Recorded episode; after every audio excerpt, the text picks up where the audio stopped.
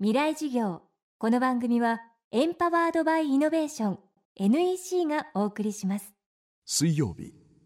チャプター3未来事業。今週はこの秋全国3都市で開催した公開事業の模様をお届けします。テーマは明日の日本人たちへ日本の転換点未来を作る。大きな転換の時期に来ている日本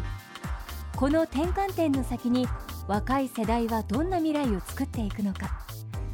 各界の知の先達が現役大学生に直接語りかけました。今週はアーティストにして MIT メディアラボ助教のスプツニコさんの講義です。Twitter、Facebook などのソーシャルメディアを駆使して作品を世界に紹介していくスプツニコさん。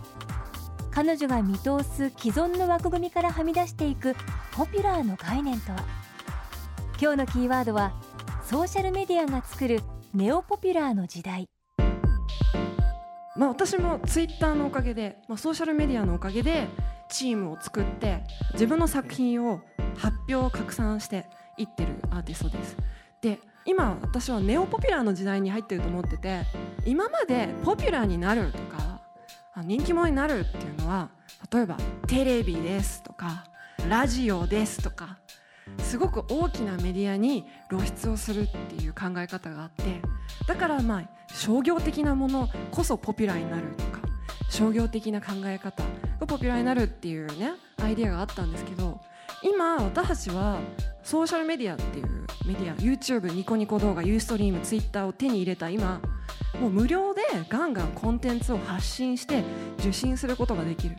だから人気者であることっていうのは必ずしも商業的であることとかではなくなったんですよね。それはすごく面白いことで例えば私の作品もあの3年前大学院卒業して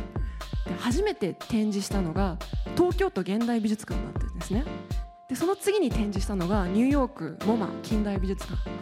でそれって15年前のアーティストにはありえない学校出てすぐ美術館で展示ってありえなかったんだけどやっぱその時私は作品を YouTube に載っけてたからあのトゲンビのキュレーターとニューヨークモマのキュレーターが YouTube で見てこの子面白いじゃん。いやもうちょっと展示しようみたいな感じで広がっていった。だからなんていうかチャンスはあの無限に広がっている時代なんですね。自分の言いたいことを議論したいことがどんどん自分の力で広がっていく。でもう一つ変わっているなって思うのがこれまでソロ天才型タイプの時代だったかなって思うんですよ。一人でアイデアを持ちプロトタイプ作り電子工作グラフィック映像写真も一人で何でもできますっていう人が活躍したんだけどこれからまたちょっと出てくるタイプがネットワーク天才型だなと思ってて例えば私は、まあ、アーティストとして制作してるんだけど私絵がすっごい下手で写真も撮れないし映像の編集もアマチュアだし、まあ、できない尽くしだけど私はアイディアを持っててでツイッターを使って写真できる人音楽できる人グラフィックできる人ファッションできる人っていうのを集めてでみんなでネットワークで作っていく。だからまあ集合値的なクラウドソース的な作り方でアートを作ってるんですね。まあそれもちょっと今の新しい動向なんじゃないかなと思ってます。やっぱりもっと議論をしなくちゃいけない望ましい未来を考えるにはもっともっといろんな未来を考えて話し合わなければいけないっていう時にじゃあもっと議論したかったらじゃあもっとポピュラーにしようよもっとポピュラーにするんだったらもっとソーシャルメディアねおじさんたちの大嫌いなソーシャルメディアをもっともっと活用してもっと自分のアイデアを広げていこうよっていうのが私の思いなんですね。スプツニコさんによる講義の様子は現在完全版ビデオポッドキャストで配信しています。未来事業2013で検索してチェックしてください。